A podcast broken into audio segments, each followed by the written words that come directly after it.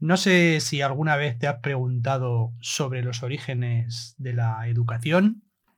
Algunos expertos creen que la educación comenzó hace 3.500 años aproximadamente en la civilización egipcia. Al principio, los niños se educaban en familia y más tarde, con la aparición de la escritura y los escribas, fue necesario introducir la figura de lo que hoy llamamos el profesor.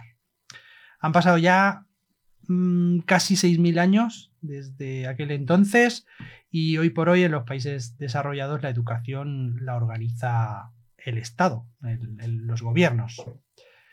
Son los que deciden qué es lo que se tiene que aprender, cómo se tiene que aprender y proporciona los medios pues, para que toda la sociedad pueda optar a esa educación de una forma asequible y en la medida de lo posible equitativa, aunque de eso pues habría mucho que debatir. ¿Son ventajas todo? ¿Qué te parece este modelo? ¿Qué inconvenientes tiene? ¿Está todo bien? ¿Está todo mal? ¿Qué opinión tienes sobre la educación que has tenido o que tienen tus hijos? Podcast Competencia Digital, episodio 1.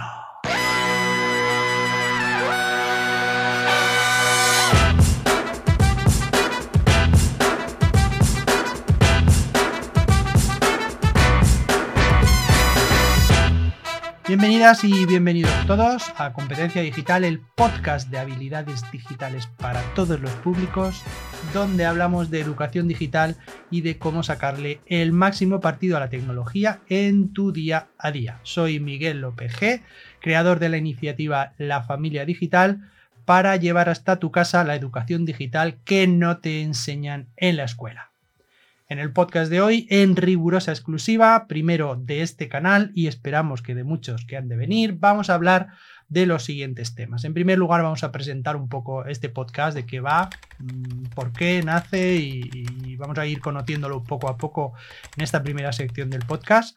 Luego vamos a introducir la palabra del día, que en este caso la palabra del día será NFTs o toques no fungibles. Aprenderemos un poquito qué es eso y qué tiene que ver con la tecnología y por qué te importa. Vamos a ver la actualidad educativa y tecnológica con un par de temas. Vamos a tener una entrevista en el día de hoy, pues eh, será con Pablo López, que lo tengo aquí a mi lado. No es el pianista, cantante. Y el cierre, eh, vamos a hacer una pequeña reflexión con una frase célebre. Vamos a empezar. Sección 1, presentación del podcast. Hacemos una cortinilla.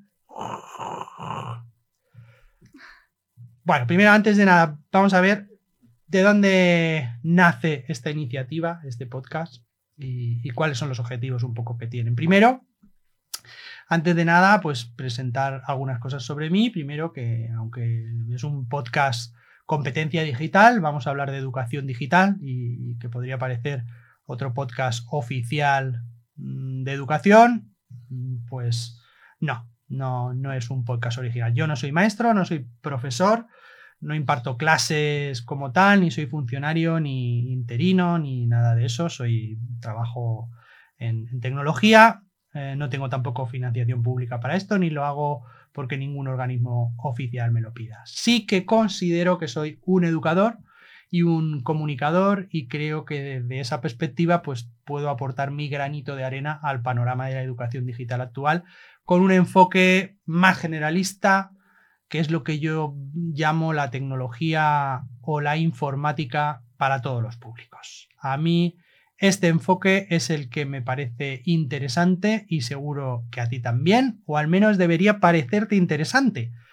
Eh, con lo que está cayendo actualmente, eh, con todo lo que viene pasando desde el año pasado, con todo el tema del COVID-19. Bien, sobre el podcast y la motivación para hacerlo.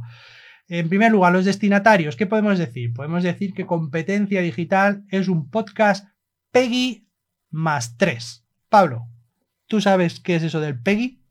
Pues es em, algún mensaje o alguna imagen que te ponen en los juegos que indican el número de edad que tienes que tener para poder jugarlo. La edad que tienes que tener para jugar. Bueno, los juegos, PEGI, son las siglas de Pan-European Game Information o información de los juegos paneuropeos. Es un sistema que se utiliza para clasificar el tipo de juego en base al tipo de contenidos que tiene, si hay violencia, no hay violencia, si hay un vocabulario ahí un poco pues subido de tono.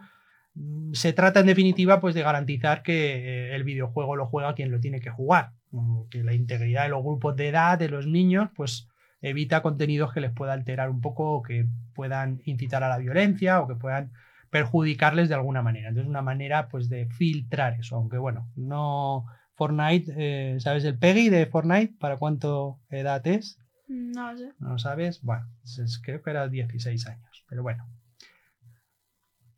¿Tú lo cumples?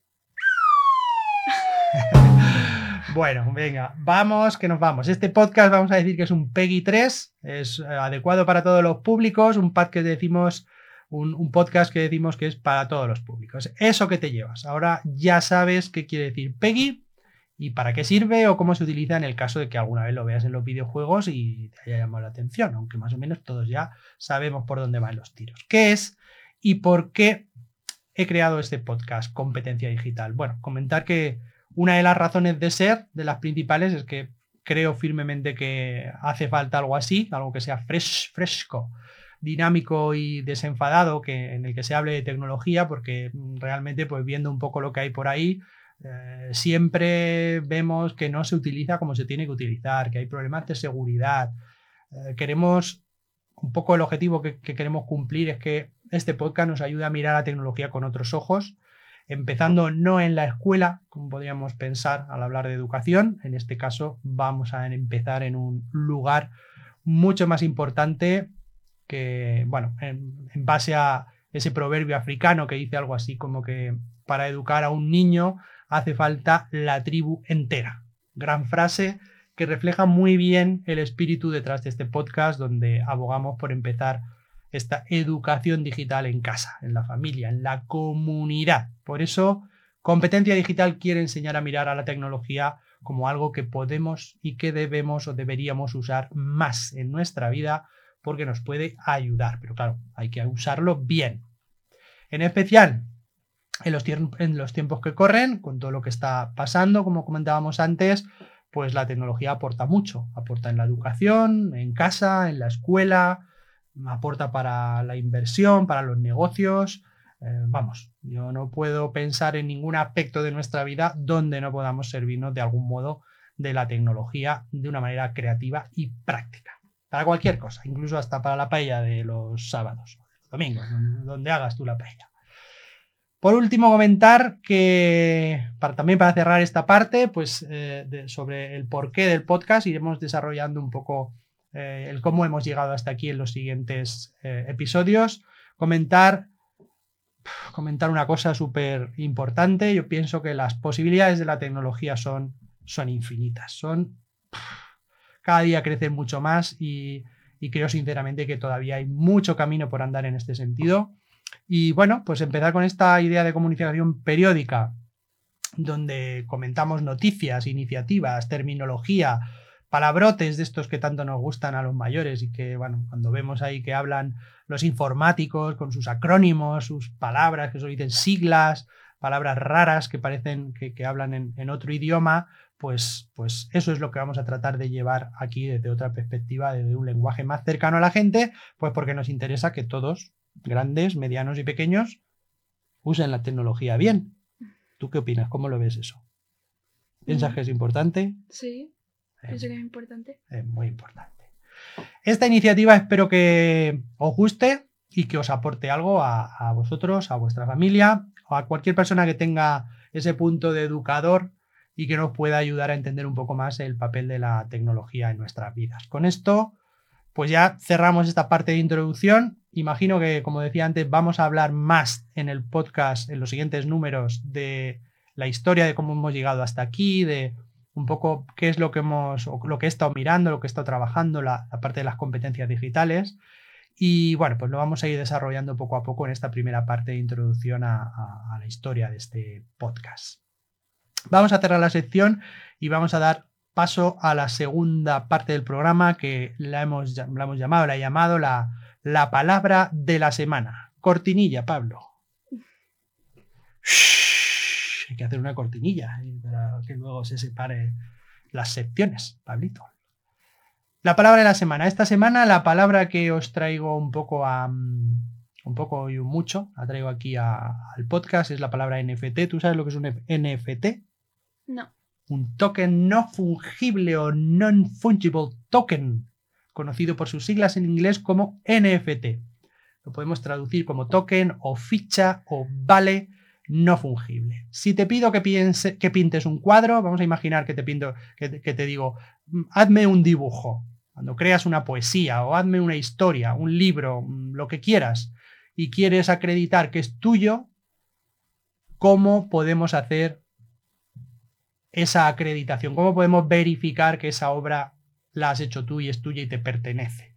¿Cómo podemos verificar si la cedes, la regalas, la, la vendes o la transfieres a, otra persona? En nuestro caso, no vamos a hablar de cuadros físicos que hayamos pintado y que tengan una representación fija, física, sino que vamos a hablar de elementos o activos que llamamos digitales. Por ejemplo, pues si esa pintura, esa obra de arte la creas en un ordenador, pues tienes una obra que has hecho tú y te pertenece y es una copia legítima. Puede ser un archivo de imagen, de una fotografía, un tipo de dibujo, un archivo de texto, un documento, cualquier cosa que puedas crear en formato digital.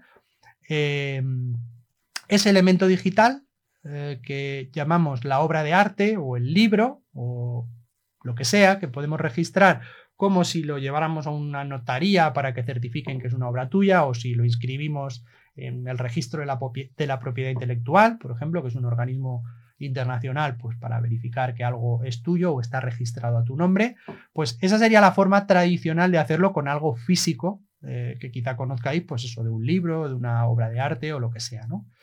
Eh, esto lo he pedido que te lo imagines para que entiendas em, que este mismo proceso, pero llevado al mundo digital con, cualquier tipo de activo, como decíamos, de imagen, de fotografía, de dibujo, incluso, como veremos ahora después, de un arma dentro de un videojuego, una herramienta, es un elemento digital, pues eh, lo podríamos registrar y en el caso de Internet, en el caso del mundo digital, hablamos de una cosa que va a dar mucho que hablar en los próximos meses, años, ya se lleva hablando de ello eh, últimamente, que es lo que llamamos el blockchain o la cadena de bloques, la tecnología de cadenas de bloques, que sería la tecnología que hay detrás de lo que llamamos las cibermonedas, de lo que llamamos el ciberdinero. Todos conocéis o ya habéis hablado o habéis oído hablar de, de Bitcoin o Ethereum, que es otra de las plataformas de las monedas digitales o las criptomonedas que están ya circulando por ahí y que, bueno, pues el que invirtió hace unos años pues tiene una, eh, tiene, o sea, se, ha, crecido un poco, la, un poco no mucho, el, precio y hay gente pues, que está montada en el dólar y que, se, que tienen grandes cantidades de dinero metidos en estas criptomonedas. Pues la tecnología que hay detrás de las criptomonedas es la misma que hay detrás de lo que estamos viendo, que, se van, que es lo que se vienen llamando los NFTs. En el momento en que registramos esa imagen, esa foto con la cadena de bloques estamos creando un activo digital que está registrado, que tiene una marca que, nos permite su seguimiento, que nos permite garantizar de quién es, a quién le pertenece, igual que un Bitcoin cuando lo compramos, y que no es alterable, es mucho más, em, es, muy segura. Eh, la tecnología de bloques garantiza que no se puede alterar sin eh, perder la identidad de la persona que la ha creado o que la ha registrado por primera vez. Entonces esto nos va a permitir registrar cualquier tipo de transferencia realizada sobre el, sobre el mismo elemento. Por ejemplo, si la, la foto la cedes o te la copian, mm, la, información original siempre va a estar ahí. El original va a ser eh, lo que esté registrado en la cadena de bloques. Normalmente, además, los NFTs, igual que pasa con las criptomonedas se pueden guardar en una cartera, en un wallet digital, en una cartera digital, en un monedero digital, que eso lo veremos en otro programa. El elemento que registramos en la cadena de bloques es lo que llamamos el token no fungible, que como hemos dicho es las siglas NFT. Y es un tipo especial de token criptográfico. Criptográfico quiere decir que está protegido, encriptado y que representa algo único y una pertenencia a la persona que lo, que lo tiene. Lo podemos intercambiar, lo podemos vender, pero siempre va a tener la información tanto de la persona que lo crea o lo compra, como de cada una de las transacciones que se realizan con esa moneda o con ese NFT en este caso. ¿Por qué hemos elegido la palabra de este primer podcast NFT? Pues para los que no lo sepáis, igual algunos habéis leído esta noticia que aparecía hace eh, una semana, aproximadamente un par de semanas. Primero apareció en The Guardian, en, el periódico online, y luego en el país también eh, se hacía eco de esta historia, la historia de Benjamin Ahmed. Benjamin Ahmed es un niño de 12 años. ¿Cuántos años tienes tú, Pablo? 12. Pues un niño igualito que tú, pero de otro país, británico creo que era en este caso, que este verano pues se ha dedicado a crear ballenas de tipo Minecraft. Ballenas, ¿qué son ballenas? Bueno, pues las ha pintado, ¿vale? Ha ido pintando cuadritos de colores con una ballena dentro, eh, en plan píxeles de colorines. Cuando hablamos de Minecraft, sabéis, Minecraft es un videojuego muy popular, también para, para niños, no, no, recuerdo el PEGI que es, pero lo miraremos. Y, es un juego de bloques. Entonces las figuras, pues no son figuras de estas que están súper bien hechas, sino que son figuras pixeladas, de, colorines, que han venido, eh, bueno, pues este niño, Benjamin Ahmed, ha creado una colección de 3.500 ballenas diferentes en colorines, las ha hecho con un programa de gráficos en su ordenador y las ha vendido, ha vendido su colección en forma de NFT, primero la registró a través de Ethereum como NFT y el niño pues este verano se ha sacado 350.000 euros, al cambio unos 400.000 dólares por vender eh, los derechos de esas ballenas en forma de token de NFT, ¿de acuerdo? Entonces, bueno, pues como este podcast es de tecnología y es para todos los públicos, pues aquellos que no sepáis lo que es un píxel, que vamos a hablar mucho en tecnología de los píxeles, un píxel viene a ser un cuadradito muy pequeño, sería como un puntito de un color, puede ser de muchos colores, pues ese es siempre, cada píxel es de un color, de forma que una imagen, una fotografía, cualquier cosa que vemos que es digital, que hemos hecho con el móvil, en realidad está compuesta por millones de esos pequeños píxeles minúsculos de colores que tu ojo pues, no es capaz de identificar, pero que están ahí, ¿no? Es lo que corresponde, pues esos píxeles son los que hacen esa imagen que parezca lo que es, ¿no? Pues este niño, Benjamin, 12 años, ha realizado esa, esas ballenas y ha vendido la colección por 350.000 euros aproximadamente al cambio.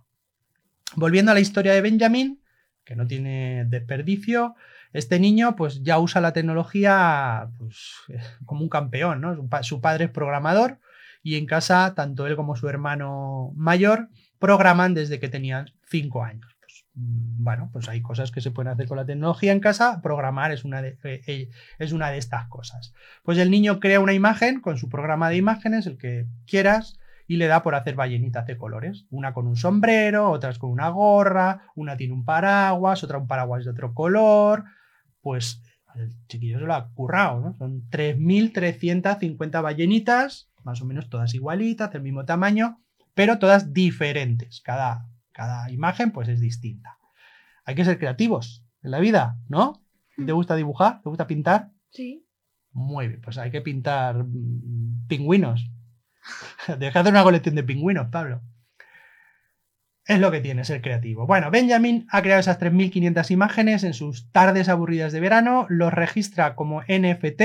Eh, veremos en este podcast cómo se puede hacer y si no, pues en la familia D. Ya sabéis que en este podcast pertenece al proyecto de la familia digital y que tenéis el enlace a la web en, la descripción del podcast y eh, ahí pues comentamos qué es un NFT, cómo se crea, cómo se puede registrar y demás. Benjamin lo registra y un par de meses después de haber hecho el registro termina vendiendo la colección completa pues por, ya digo, unos 350.000 euros al cambio. Mm, lo que es su actividad de verano, las tardes lúdicas, le han proporcionado unos 100 euros por cada dibujo de ballena de los que ha hecho. Pues no está nada mal, se ha entretenido y ha sacado un dinerito. Bueno, las ballenas en este momento, que las convierten en un NFT, en un token no fungible, están registradas en la cadena de bloques, en el blockchain, a través, como decía, en este caso él lo ha hecho a través de Ethereum, y eh, el comprador, pues se ha registrado esa transacción, él ha pagado y ahora le pertenecen a su comprador actual. aunque el autor seguirá siendo Benjamin y en esa cadena de bloques está registrado esa primera, ese primer registro de, su creador y su nuevo propietario o propietaria, pues que ahora tiene los derechos de la obra original. Y eso, básicamente así, para que lo entendáis, es un NFT o NFT, en NFT, si lo oís en terminología en anglosajón.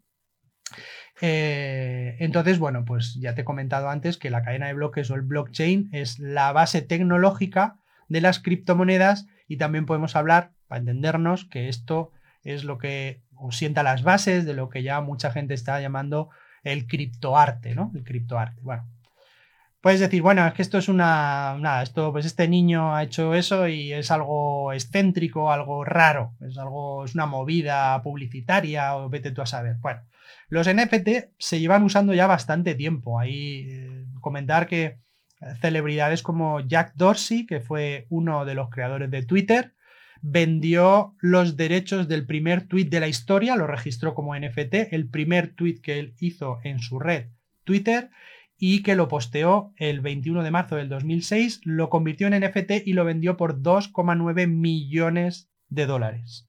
Esto es el valor que alguien pagó por tener la propiedad de ese primer tweet que vosotros podéis ir a la cuenta de Jack Dorsey y copiároslo, pero bueno, eh, como token no fungible, como NFT, ese elemento es único.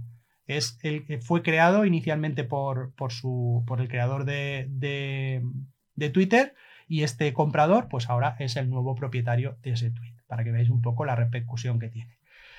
Como nota final, y la palabra friki de la semana, pues comentar que nuestra para nuestra audiencia más jovenzuela, que los NFT van a dar mucho que hablar en los videojuegos en los próximos meses, donde, eh, por la razón, porque ya hay empresas que permiten, que están registrando o creando NFTs de armas, de piezas o de herramientas que se usan en juegos populares como el Call of Duty o el Fortnite.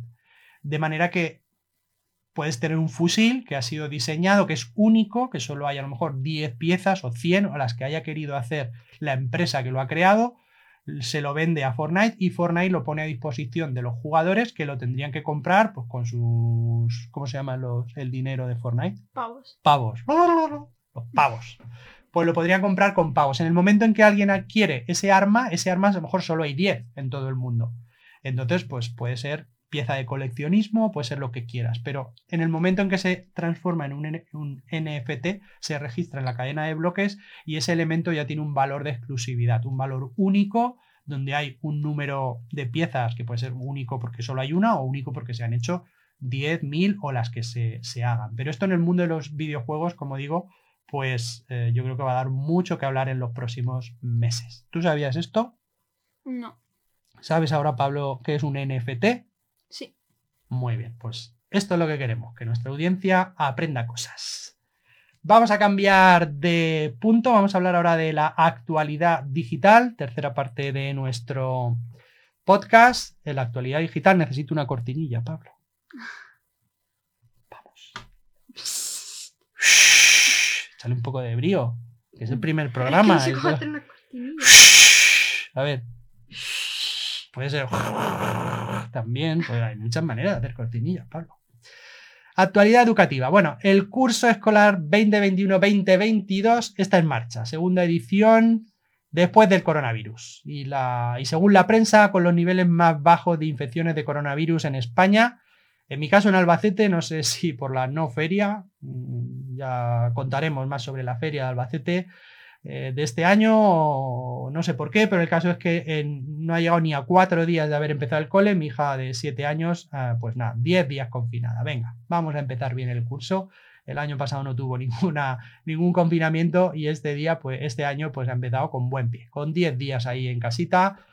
Bueno, haciendo, viendo YouTube y viendo Pokémon, porque en su cole eh, a diferencia de lo que pasó el año pasado, que no hubo confinamiento de clases, pues estos, este año pues ya, llevan tres cursos en infantil primero y tercero de su cole.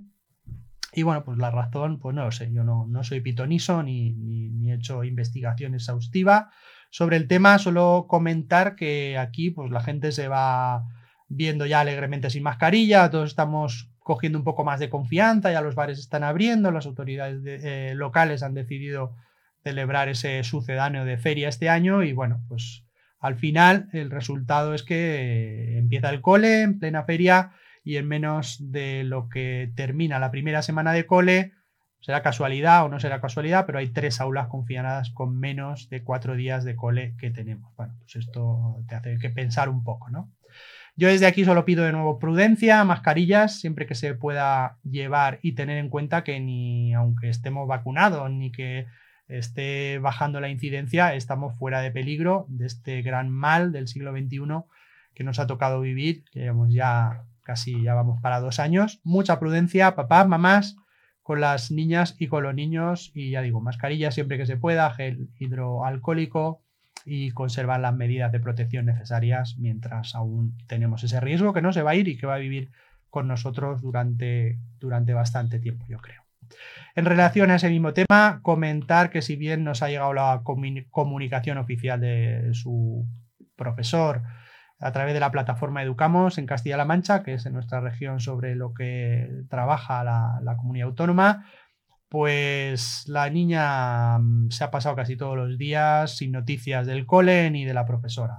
Que se mire unos vídeos en YouTube, que se mire la lección 1, que es un poco de repaso de lo que vieron el año pasado. Bueno, yo la verdad es que cuando llegó el documento de más de 100 páginas con los protocolos de actuación de parte de las autoridades eh, a través del colegio, de parte de las autoridades de educación de la, de la Junta de Comunidades, con las medidas claramente identificadas de clase presencial, eh, escenario de semipresencialidad y escenario remoto, pues yo pensé que estaba más que controlado el tema de que los profes tenían todos los medios necesarios para en estos casos de confinamiento dar una clase en las modalidades semipresencial o remota. Pues al menos hasta ahora, como digo yo, mm, estoy un poco así, de aquella manera. No estoy muy contento. Mm, sigo sin tener noticias. Bueno, ha dado unos correos a través de la plataforma, mm, un vídeo de YouTube por aquí, este ejercicio de lengua por allá.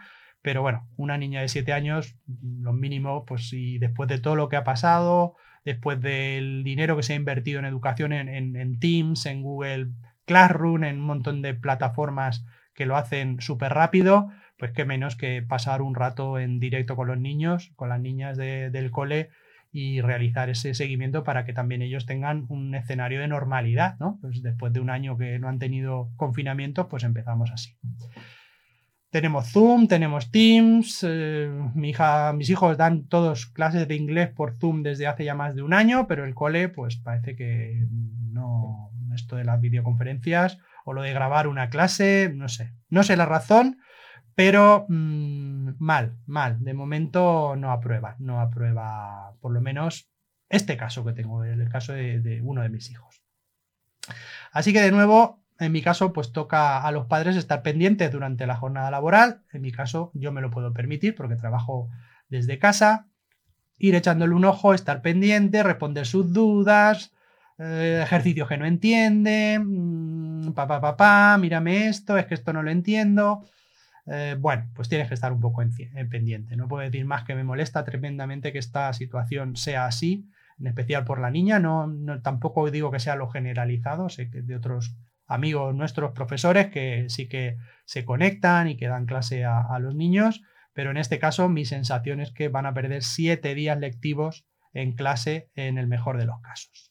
Por mucho que nos digan que no, que estamos empezando el curso y que no pasa nada. Bueno, no voy a alargar mucho más esta parte. Ya con un año y medio de todo lo que ha pasado, mm, la verdad es que tengamos estas situaciones, mm, yo no, las entiendo. No, no, supongo que sea algo puntual del colegio o de este profesor, pero no puedo evitar en los padres que, en, los casos de los padres que los dos trabajen y que no puedan dedicarle la atención a, sus hijos confinados. Pienso en un niño o una niña infantil con cuatro años, cinco años, no sé. Señores de las consejerías de educación, señores políticos, señoras y señores educadores, todos sabemos que la situación es difícil, llevamos más de un año con una situación muy difícil para todos y lo único que pido es que pongamos todos un poquito de nuestra parte. Pongan ustedes también de la suya, por favor, un poquito más de atención a estas cosas, aunque sea por los niños y por esos días que tienen que pasar en remoto en casa. Vamos a cambiar de tercio. Segunda, vamos a dar normalmente dos noticias de actualidad. En mi caso, pues en nuestro caso, la segunda noticia de actualidad educativa, pues hace poco leía un informe en Tech Radius, una web online, una web, una web se caracterizan porque están online, en Tech Radius, una estadística sobre las mujeres en ingeniería. En el año 2021, los hombres superan a las mujeres en una ratio de 5 a 1, lo que es lo mismo, la presencia de las mujeres en trabajos de ingeniería está un 80% a favor de los hombres y un 20% a favor de las mujeres. También resaltaba este estudio que el número de mujeres que actualmente escogen carreras tecnológicas está por debajo del 25%, apuntando a una de las posibles causas de este elemento o de esta situación, la falta de modelos femeninos en este tipo de trabajos. Desde este podcast, en la medida que podamos, alentaremos a las familias a que desde pequeños, si tenéis niñas en casa, facilitarles que tengan actividades tecnológicas, científicas, que les motiven y que les permitan aprender y poner en práctica conocimientos básicos de informática que les van a venir de perlas, hagan lo que hagan en el futuro. Eh, en especial, mucho más para ellas, porque ya digo que, mm, llegado el momento, pues que estén lo mejor preparadas posibles y el, el campo de la informática, el campo de la ciencia, pues ahora mismo está muy descompensado. Así que yo me tiro a la piscina eh, os pongo el ejemplo en, casa. Nosotros tenemos dos hijos y una hija, la, niña Alicia de 7 años, Mario de 8 y Pablo de 12. Eh, los tres, como no podía ser de otra manera, pues eh, se han integrado desde pequeñitos con la tecnología, juegan a la consola, intentamos que jueguen siempre algún rato cada semana juntos, los tres. Y bueno, pues eh, al final se trata de que participen desde pequeñitos en actividades de programación, de la misma forma que los hermanos mayores. O sea, mm, no tiene que haber en esto mayor historia. Es igual para los, para los tres, en mi caso. Una de las condiciones que tenemos en casa es que cuando programan o cuando hacen este tipo de actividades, pues siempre tiene que haber algún tiempo de calidad en el que colaboren o jueguen juntos, en mi caso los tres, hasta donde puedan, y que siempre los que más saben le enseñen a los que menos porque al final esto se trata de pasárselo bien, divertirse, aprender y, como digo, pues hacer un mejor uso de la tecnología, más seguro y que no sea estar viendo la tableta, el YouTube todos los días a los youtubers, sino que sea estar haciendo cosas, actividades chulas. El resultado, pues, es que la peque pues, tiene ya ese interés por la tecnología, la maneja bastante bien, va cultivando esas habilidades digitales igual que sus hermanos y se desenvuelve ya con sus siete años, pues sabe manejar sus móviles, buscar su información, la tableta, el ordenador, sabe entrar a sus juegos, en la tele sale, es una tele inteligente, una Smart TV, pues también sabe iniciar la aplicación del YouTube, buscar alguna información de algún documental, alguna cosa que le interesa, en fin, sus dibujos favoritos, pues todo esto pues ya se lo maneja y con su dedito pues va marcando sus teclas y va buscando la información que eh, pues quiere ver o quiere, o quiere buscar sobre ese tema en concreto. Así que animaros a todas las madres y padres a fomentar la tecnología desde bien pequeños en su vida, no como consumidores, vamos a intentar huir, ese es nuestro foco, el de la familia digital, también el, el pasar de consumidores a siendo creadores de contenidos, a, aportar un poco a, todo este mundo tecnológico. No, no, solamente viendo programas, sino como si fuera la tele, la caja tonta, sino haciéndoles partícipes de actividades en familia con un trasfondo educativo, pero que les divierta. La tecnología no tiene que ser el centro de la actividad en sí misma, no tiene que ser ver YouTube mm, dos horas o tres. Eh, puede ser un instrumento, un medio, algo que complementa lo más maravilloso del mundo para ellos que tiene que ser hacer algo juntos con sus hermanos o con los papás o con sus amigos. Os animo desde aquí, en este primer episodio del podcast Competencia Digital, a leer la historia de Ada Lovelace, que fue escritora y matemática británica, que, que ha sido considerada por muchos ya desde 1840, cuando sabéis que el ordenador se inventó 130 años después, pues Ada Lovelace ha sido considerada em, por muchos eh, la primera mujer programadora de la historia por las aportaciones que hizo a la máquina analítica, que fue una máquina que se creó para hacer cálculos y que fue conocida como la calculadora de uso general de Charles Babbage. Entre sus notas sobre la máquina de Ada Lovelace se encuentra lo que se reconoce hoy como el primer algoritmo destinado a ser procesado por una máquina. Eh, por lo que es, esa, esa, es la razón por la que se la considera la primera programadora de ordenadores de la historia. Vamos a cerrar aquí esta sección comentando que para favorecer un poco el conocimiento de estas celebridades femeninas que han aportado tanto a la ciencia y a la informática, en el podcast pues vamos a dedicar siempre una pequeña introducción a una figura femenina destacada en la historia pasada y presente de la computación, la ingeniería o la ciencia en general. De manera que vayamos conociendo esos modelos y que nos vayan inspirando también y nos sirvan un poquito por culturilla general. Y sin más cerramos esta, este apartado y entraríamos en el punto 4, que sería la entrevista de la semana. Vamos a intentar traer cada semana a un o a una invitada que nos inspire, que nos ayude a entender un poco mejor el tema de la importancia que tiene la educación digital y cómo llevarla a nuestra casa de una manera amena, agradable y segura y que nos ayude un poco pues a ver las posibilidades que tienen estas habilidades o competencias digitales que en realidad pues no tienen edad, ¿no? ni género ni número y por eso entrevistaremos pues, a personas destacadas de, la educación que están trabajando en, la parte de, innovación, en la parte de trabajar eh, el tema de la competencia digital en las aulas. También veremos ejemplos de niñas y niños, jóvenes, padres, madres, maestras, maestros, abuelas y abuelos en general, eh, a cualquier tipo de persona que nos pueda aportar una visión diferente y que nos dé ideas de cómo trabajan o cómo eh, realizan estas actividades o cómo le sacan partido en su día a día a, estas, a este conocimiento sobre tecnología, sobre informática y esas habilidades que, un poco pues, es lo que buscamos eh, ir dominando en, en, nuestro día a día. En este primer episodio del podcast nos acompaña Pablo III. Hemos escogido a este chico que nos va a contar su historia, Pablo tiene 12 años, ahora se va a presentar, vamos a conocer un poco algunas de sus pasiones, cómo llega o cómo utiliza la tecnología, qué es lo que ha hecho, nos va a hablar un poquito de, su canal y de cómo empezó a hacer lo que hace y nos puede dar ideas pues para que vosotros las podáis también realizar en casa. Buenas, Pablo, ¿qué tal? ¿Cómo estás? Bienvenido a esta tu casa Hablo en sentido literal porque estamos grabando en tu casa, que es también la mía. Eh, ¿Te presentas? ¿Cuántos años tienes, Pablo? Pues tengo 12 años y vivo en Albacete. ¿Y qué tal? ¿Has vendido algún activo digital? ¿Has vendido algún NFT por 300.000 mm. euros? ¿No? ¿No? Todavía no. es broma. ¿Cuántos, bueno, cuéntanos un poco de cuántos hermanos, hermanas tienes y cómo te llevas con ellos, Pablo?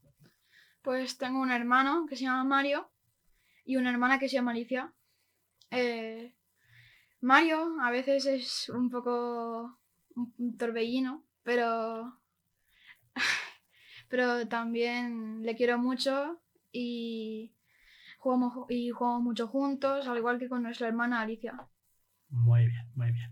¿A qué, es lo que haces, Pablo? ¿A qué te dedicas? ¿Qué estudias? ¿Estudias o trabajas? Estudio. Estudias, muy bien. ¿Y a qué te dedicas? estoy estudiando en el instituto y me gusta mucho animar y programar eh, a través del ordenador. El ordenador en la tableta donde te pongan, ¿no? ¿Cuándo descubriste la tecnología? O sea, ¿desde qué edad recuerdas tú que, usas la tecnología? ¿O cómo empezaste con ella? ¿O qué, te gustaba hacer de pequeño con, con cosas tecnológicas?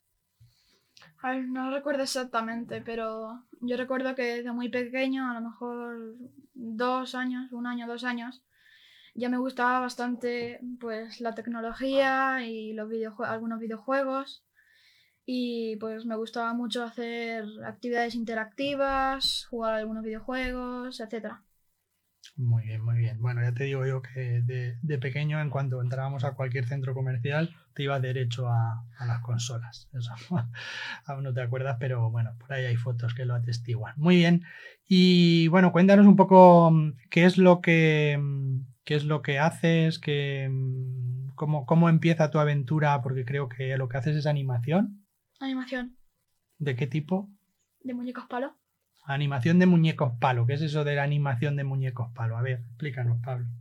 Pues que a mí me gusta hacer animaciones de aventuras o pues de algún, de algún hecho fantástico o real en el que los personajes principales pues son muñecos palo y no son muy complicados ni, ni, ni complicados de animar, son bastante simples y me gusta mucho hacerles pues hacer, hacer aventuras en algunos videojuegos, hacer aventuras eh, reales o ficticias.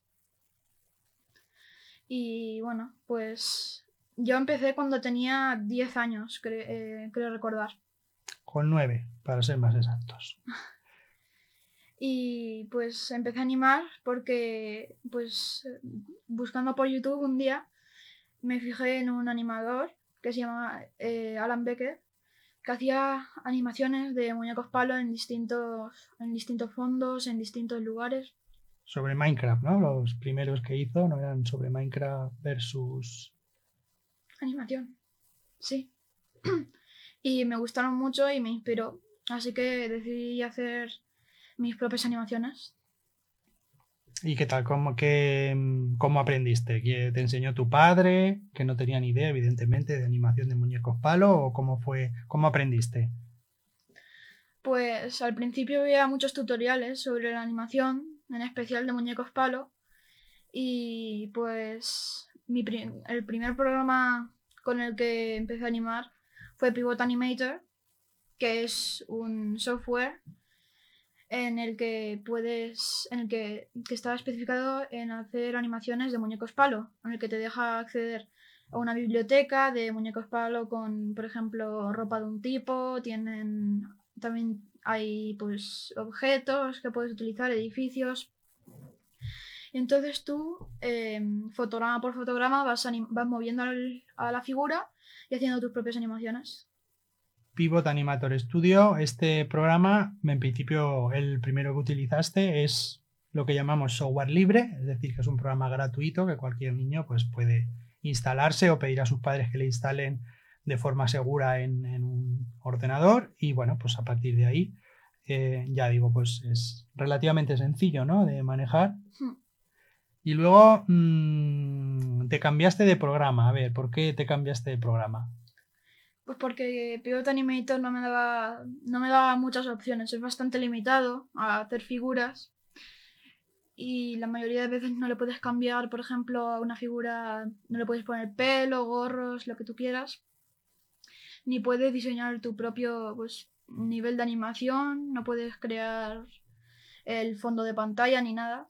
Así que eh, le pedí a mi padre Adobe Animate 2019 el cual es un programa de animación mucho más avanzado y más complicado de manejar, pero bueno, a través de tutoriales y muchos vídeos, pues al final conseguí manejar eh, Adobe Animate bastante bien. Adobe Animate es un programa de animación pues que es bastante libre y que no puedes, o sea, no es para un tipo de animación específica.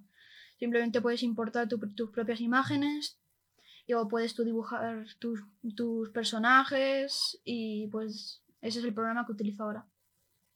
Muy bien. Y bueno, el programa es este en este caso es de pago ya, hay que comprar la licencia, o bien de Adobe, eh, Adobe Creative Cloud, que lleva muchos programas de Adobe, o bien únicamente pues la licencia se puede adquirir de, de animación y pues con alguna otra herramienta que hay para, pues, para mejorar o para hacer animaciones un poco más avanzadas y demás. Bueno, mm, entonces, tenías esos vídeos y querías que la gente los viera, ¿no? Tus amigos. Sí, ¿Y entonces qué, qué hiciste? pues empecé mi primer canal de YouTube llamado Peter Cero López, en el que subo animaciones que yo hago. Eh, la primera, la primera animación que subí fue de Pivot Animator, pero ya las de después las hice con Adobe Animate. Y como se puede ver, pues en la primera de Pivot Animator hice todo era todo bastante básico. Por ejemplo, el fondo de pantalla lo saqué de una imagen y después la cambié al fondo de pantalla, pero era mucho más complicado hacerlo en Pivot Animator, cambiarle el fondo que hacerlo en Adobe Animate.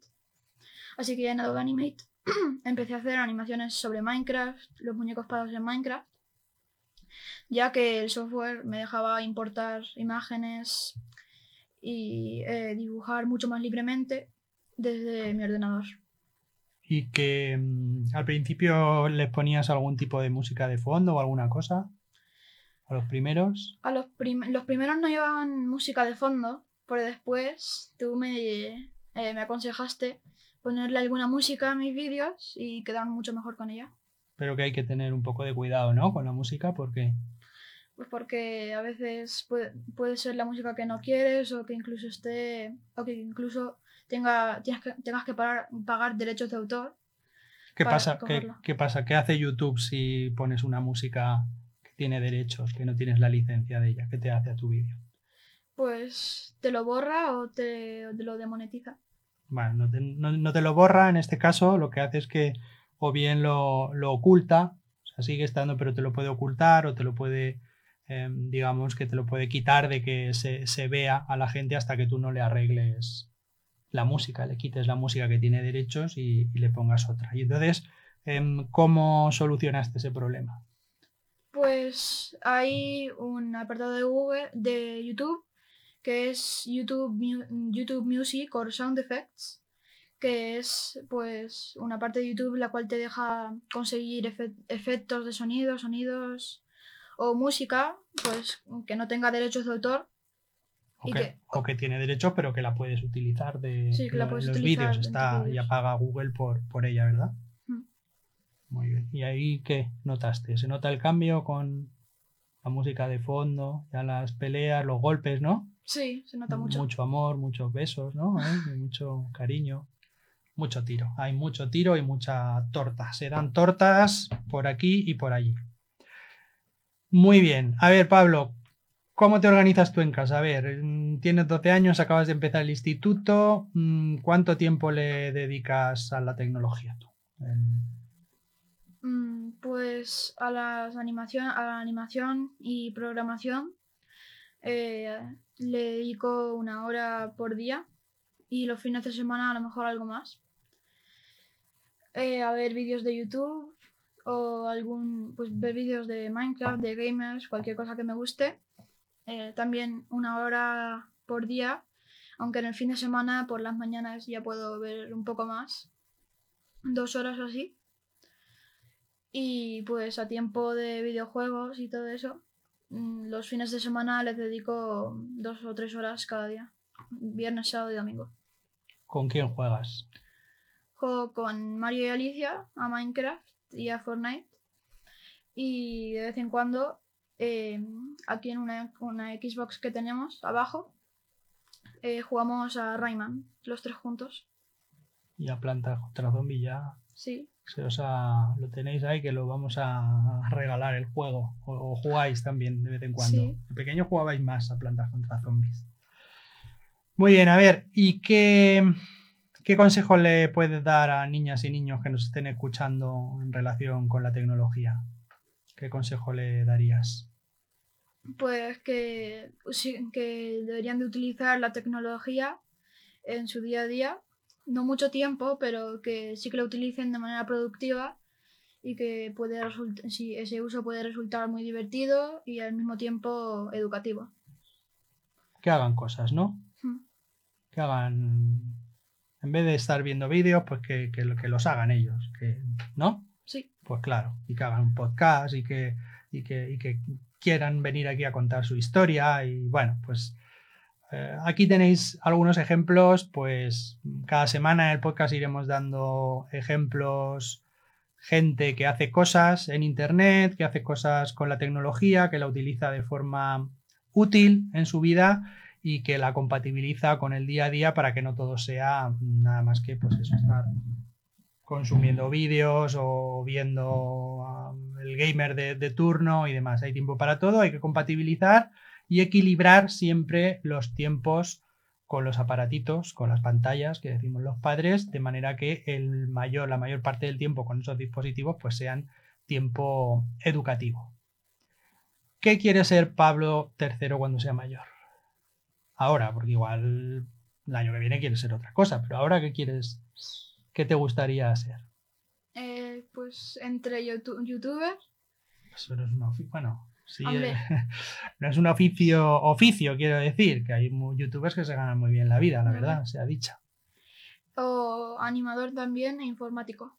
Animador, ¿de qué tipo de animación te gusta? Mm, Pues de películas. De, anima- de películas de animación, de efectos, de 3D, de dibujos. Mm, De películas de. eh, pues. a ver, son películas 2D. Pues que también tengan efectos especiales y pues me gustaría hacerlas. Muy bien, muy bien. Bueno, Pablo, ¿alguna otra cosa que quieras comentar? Mm, ¿Tus amigos también hacen cosas con la tecnología? Bueno, eh, uno de ellos sí, el que se llama Alberto. Y sí que sí que hace vídeos de TikTok. Y tiene 30.000 seguidores. Así que. Bueno, eso hay que verlo, ¿eh? Alberto le tenemos que entrevistar. Hay que traerlo al programa que cuente su historia y que nos cuente un poquito su experiencia, su andadura con, con TikTok. Muy bien, Pablo, pues muchas gracias por estar hoy aquí con nosotros. Me alegra mucho haber podido entrevistarte en este primer programa de competencia digital. Creo sinceramente que lo que has compartido hoy aquí pues, puede ayudar a, padres, madres, a niños a entender un poquito me- mejor la relación que podemos tener en casa con, con las tabletas, con el YouTube, con la tecnología en general, mucho más allá de estar todo el día pues viendo vídeos o viendo paridas o viendo cosas que no, no nos terminan de aportar en nuestra vida. Eso pues lo intentaremos limitar en la medida de lo posible. Me quedo con tu valiosísimo consejo, que si, que si algo que ven en esos vídeos les gusta, en los vídeos que vean en, en YouTube o en las plataformas, les gusta alguna cosa en especial, pues que intenten hacerlo por sí mismos, que se apoyen en, los padres y que no tengan miedo a hacer cosas, a hacer cosas con la tecnología, programar. Hay un montón de aplicaciones, iremos contando algunas de ellas y recordad siempre que en la familia digital, en la familia-d.com, pues tenéis un montón de recomendaciones, actividades para hacer y por dónde empezar y muchas, em, muchos tipos de manualidades que se pueden llevar a cabo pues, con ayuda y con soporte de la tecnología. Muchas gracias. Espero que en tu tiempo, en un tiempo, nos vuelvas a acompañar a ver qué tal te va la vida, Pablo, con la tecnología. Vamos a cerrar este primer podcast con el cierre y la despedida. El último apartado, hacemos una cortinilla. Llegamos al final de este primer episodio del podcast Competencia Digital y un poco siguiendo el trazado que os he propuesto al empezar, terminaríamos con alguna frase célebre, una reflexión, cualquier cosa que nos pueda inspirar un poco en, la vida, en, nuestra relación con esta tecnología de la que estamos hablando. En, en este primer episodio vamos a terminar con una frase de Luis Pasteur que en relación con la educación venía a decir algo así como no les evitéis a vuestros hijos las dificultades de la vida, enseñadles más bien a superarlas. Y qué mejor forma de ayudarles a superar las dificultades de la vida y a resolver problemas que con un poco de comunicación y de tecnología que no le hace mal a nadie. Muchas gracias por vuestra atención. Os espero a los mismos de hoy y quizá a unos pocos más en el siguiente episodio de Competencia Digital. Dos notas finales antes de despedirme hasta el próximo episodio de este podcast. Primero, volver a incidir en una cosa que ya hemos hablado hoy en la sección de actualidad.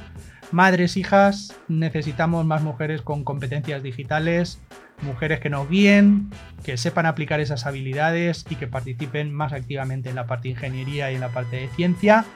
Eh, yo hice ya hace mucho tiempo la carrera de informática y las chicas eran un porcentaje ínfimo ya entonces y bueno, pues más de 20 años después, pues eh, las cosas no han cambiado mucho. Las cifras eh, de mujeres en carreras de ingeniería siguen siendo bajas Y por eso, pues desde este espacio y antes de cerrar, quiero hacer un llamamiento a, las madres y a, y a las hijas a que se tiren a la piscina de este fascinante mundo que es la tecnología y que le pierdan el miedo. Hay muchas y nuevas profesiones de futuro que necesitan más chicas y aunque no se dediquen a eso finalmente, a algo, a un oficio tecnológico, también eh, debéis tener en cuenta los beneficios y las oportunidades que tiene pues, cualquier persona en general que tenga esas habilidades digitales esenciales. Lo mires por donde lo mires, yo al menos solo le veo ventajas, así que no lo dejéis pasar.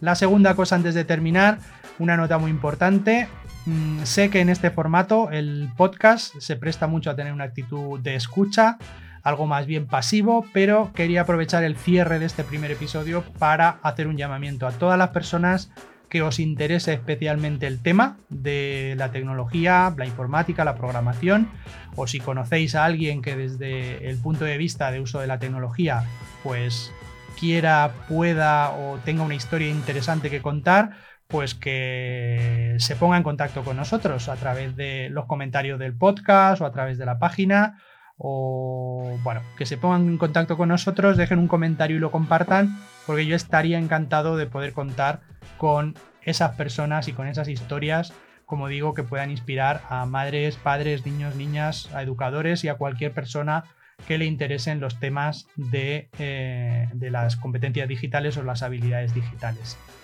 Em, si ya tienes alguna idea, alguna idea de algún tema de tecnología o informática, de algún concepto, alguna cosa que queréis que hable de ese tema o quieres conocer mejor, también lo podéis aprovechar en los comentarios y prometo atender a todos los que pongáis temas propuestos, pues, con, pues añadiéndolos en, en alguno de los programas que iremos elaborando.